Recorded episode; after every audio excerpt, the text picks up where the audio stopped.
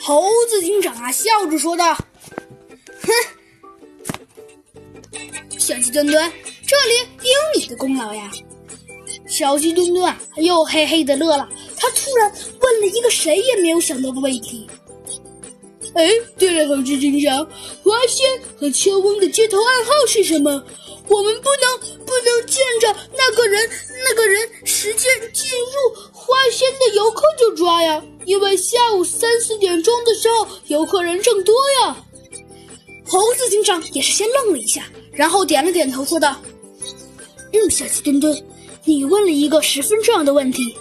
敌人这四句花四句诗中有一句诗中说出了两种同时开放的花，那就是夜来香和潮来花。如果这两种花仅仅代表接头时间，举一种就够了，何必？”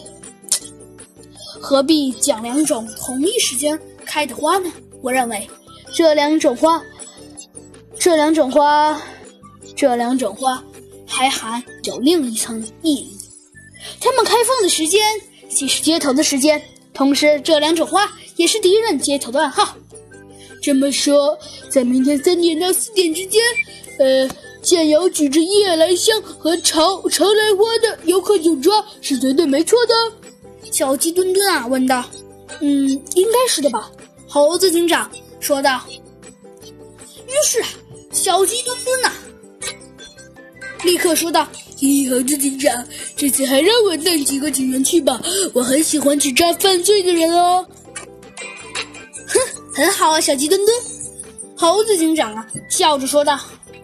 不过嘛，猴子警长突然话锋一转，说道。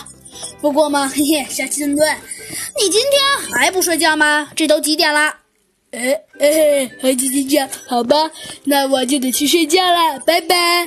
然后啊，小鸡墩墩就心满意足的走了。金丝猴中介呀，望着小鸡墩墩的背影说道：“警长先生，你确定那只小飞机能行吗？”哼，没问题，小鸡墩墩这个家伙还挺靠谱的呢。您就放心罢了。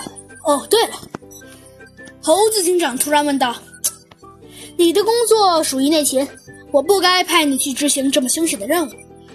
不过，为了保险，我继续派一个更细心的警官，带三个兄弟打扮成游客，在远处，在远处接应小鸡墩墩。